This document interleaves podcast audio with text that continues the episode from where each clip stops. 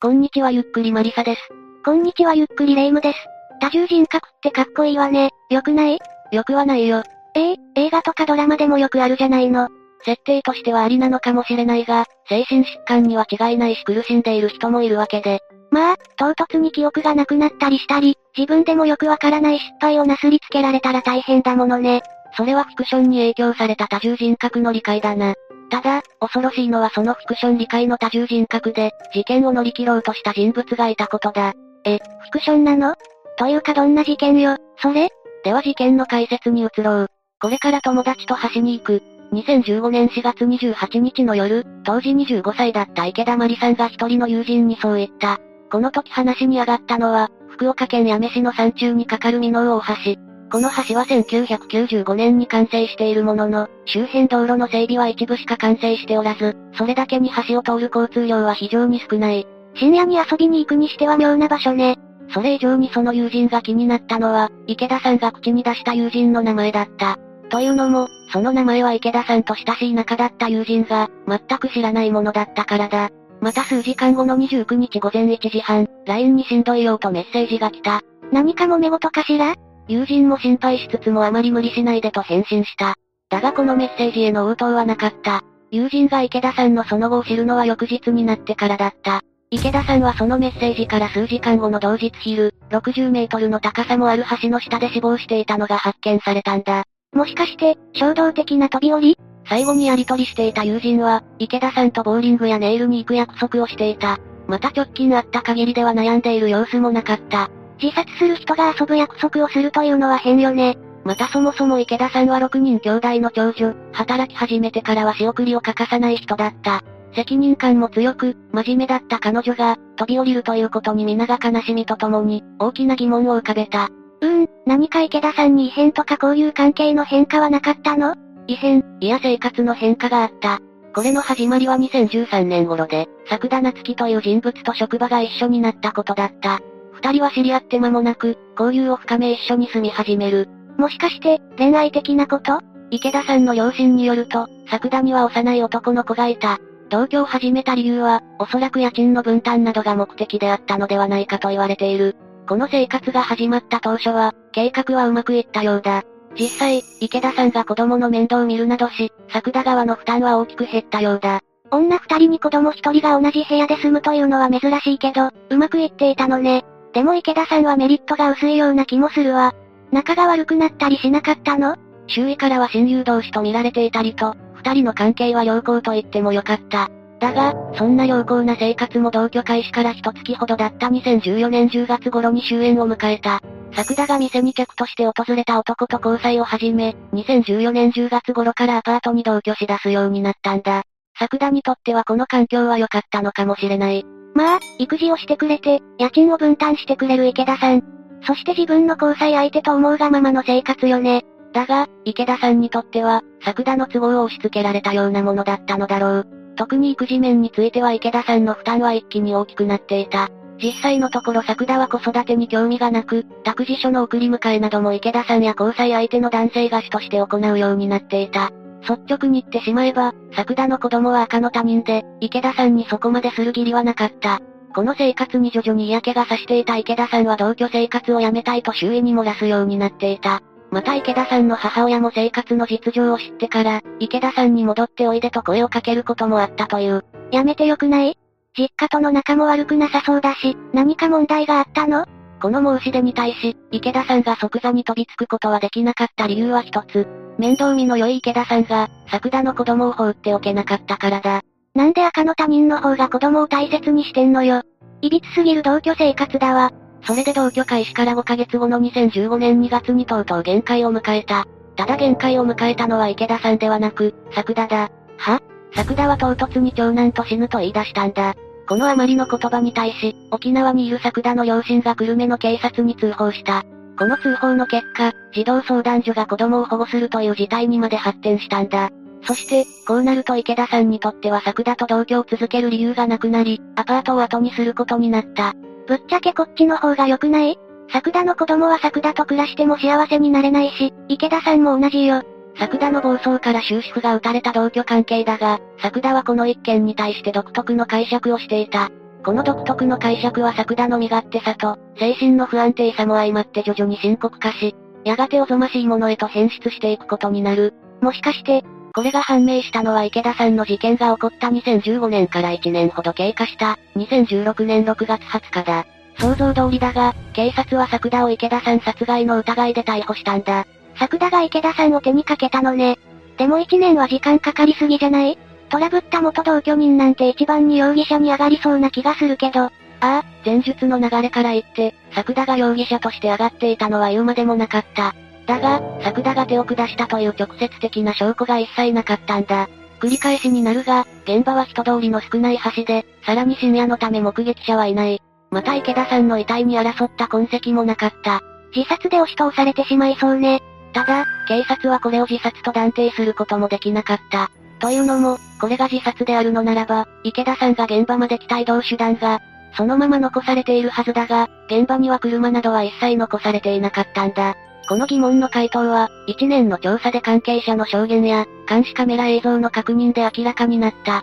実は事件当時、池田さんが作田の運転する車に乗っていたことが判明したんだ。また、池田さんが落下したと思われる時刻の後、作田のみが車で帰宅する姿も確認されている。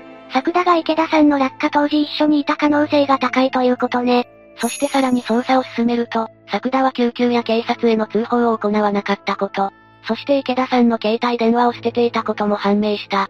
落下した瞬間に立ち会っていた可能性は高く、なのに通報しなかったと。かばうわけじゃないけど、池田さんが自分の意思で落ちた、という言い逃れの余地はある気がするわ。いや、池田さんの遺体からは睡眠薬をはじめとした、4種類の薬剤成分が検出された。池田さんの体重と摂取量から察するに、当時の池田さんは橋の欄干を自力で飛び越えることも難しかったという推論がされた。また橋の欄干に残された指紋から、池田さんが一時橋からぶら下がった状態だったことも判明した。薬を飲んで自分から身を投げ出すパターンでも、こんな助かろうとした行動は取らないわね。ああ、ここまでまとめるのならば、池田さんは一服を盛られた後、何者かに橋に連れてこられ、投げ捨てられた。そして、それは当時一緒にいた可能性が高い作田以外にはいないということだ。福岡県警は捜査をまとめると、作田に事情聴取を行った。すると作田は池田さんに対して次のように述べた。あの女に全てを奪われた。何から何まで唐突すぎるんですけど。さらに唐突だが、事件から遡ること3週間前、作田はあの交際相手に大量の睡眠薬を飲ませ、紐で首を絞め殺そうとしたそうだ。幸いこれは失敗し、後に逮捕されることになる。いや一体なんでこんなことしたのよ？このきっかけは作田とこの男性で別れ話があったことだった。別れの原因は、作田のこのような性格に愛想を尽かしたことだと推測されるが、作田はこの破局を一人の人物のせいだと思い込んだ。もしかして？ああ、作田は池田さんがこの男性を奪ったと結論付けた。そしてこの勘違いから今回の事件を引き起こしてしまったんだ。とんでもない身勝手な動機だわ。上場借用の余地なしじゃないの。この二つの事件で逮捕され、起訴された作田だがここで予想だにしていない主張をした。それは事件を覚えていない、別の人格がやった、などという乖離性人格障害、記憶喪失を訴えたんだ。乖離性人格障害、少し話したが、簡単に説明するといわゆる多重人格だ。出たわね。いや、フィクションならよくあることだけど、リアルで主張して無罪になれると思っているの？何をバカなと言われるだろうが、これが認められた場合、最大で責任能力がないとされ無罪判決が下ったケースもある。有名どころだと23人の人格を持っていたビリー・ミリガンだろう。ああ、たびたびドキュメンタリーになってる人ね。でも作田は厳しくない？確かに非常に苦しい言い訳だが、主張されたからには作田への精神鑑定を審議しなければならない。結果作田の裁判は事件発生からさらに伸びることになった。また、作田は弁護人の変更による手続き、コロナの影響もあり、裁判前の公判前整理手続きは長期化していった。そのため裁判が始まったのは2020年6月26日と事件から5年が経過した後だった。ちなみにこれらの手続きは平均10ヶ月程度だから、どれだけ作田が粘ったかよくわかる。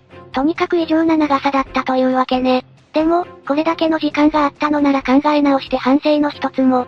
作田はこの間逃亡こそしなかった、できなかったが、やはり反省などもしなかった。これは裁判において作田が次のように名乗ったことからもわかる。乖離性同一障害の交代人格です。戸籍上は作田夏樹の名前を有します。語ってしまったのか。いや、確かに作田には乖離性同一障害の診断が下っていた。だが、実際は軽度であり、診断を利用して、裁判を乗り切ろうとしているのではないかという疑いは捨てきれなかった。これは一つに作田が取り調べにおいて、睡眠薬を池田さんに渡したこと、池田さんと橋に行ったこと、などの事件当時のことを取り調べで語っていたからだ。これは記憶喪失であるという作田の言葉と矛盾しているわね。また作田は事件当時に架空の男性の LINE アカウントを作成。このアカウントから池田さんに薬を飲むようにメッセージを送り、そして事件後はこのアカウントを削除している。極めつけに作田は周囲に対し、4月28日に池田さんを殺す。池田さんに薬を飲ませ自殺に見せかけるようにして、川や橋などに連れて行く。などと明確に事件のことを語っていたことも明らかになった。周囲に言いふらす当たりずさんだけど、計画性、隠蔽もあるのなら悪質だわ。でもこうなると乖離性同一障害の診断が下っているのが気になるわね。先ほど無罪になったビリー・ミリガンの話をしたが、実際のところ乖離性同一障害で無罪になるはあまりにレアだ。せいぜいが減刑程度であり、責任能力が認められないというのもほとんどない。乖離性同一障害は一部のレアケースが有名になっているのであまり知られていないが、むしろ記憶を共有しているケースの方が多く、責任能力が認められる場合が多いんだ。あ、そうなの？なら普通に有罪ね。いや、本事件においてはそれ以外の部分、直接証拠がないというところで先行きが見えなかった。それゆえ池田さんの遺族らは、判決を固唾を飲んで見守るしかなかったんだ。これはどう見ても黒なんだけど、疑わしき派罰せずもあるということね。そのような思惑が交差する中、2022年7月15日に下った判決は有罪。休刑25年に対し懲役22年とほぼ要求通りの判決だった。直接証拠がないことは重視されず、計画的かつ強固な殺意な犯行であることが指摘された結果、作田の罪が認定されたんだ。やはり LINE によるなりすまし、事件後の記憶喪失といった露骨な隠蔽行為が、作田が犯人という結論を導いたのだろう。懲役3年が引かれているのは、乖離性同一障害の影響？乖離性同一障害の診断も認めはしたが、事件への影響もなかったとされた。これについては、事件が起こった翌年2016年1月の作田の Facebook を見ればよくわかる。そこには新しい彼氏とのプリクラのキス写真や、雪すごかったのでテンションアップでした。などの元気いっぱいの書き込みがある。到底精神に異常をきたし、多重人格が行動を支配するようには見えないわね。というかそんな簡単に忘れられる相手を殺人の動機にしないでよ。その後、作田は罪を認めず交際に控訴するが当然のように棄却。上告するも、2022年3月14日に懲役22年で刑が確定している。一旦事件としては異常だ。作田の恐ろしいところは鉄頭鉄尾自分のことしか考えてなかったことね。ああ、自分の子供、交際相手、池田さん、それら全てを振り回した挙句、今回の事件を引き起こした。事件後も記憶喪失を装るなど反省の色も見られない。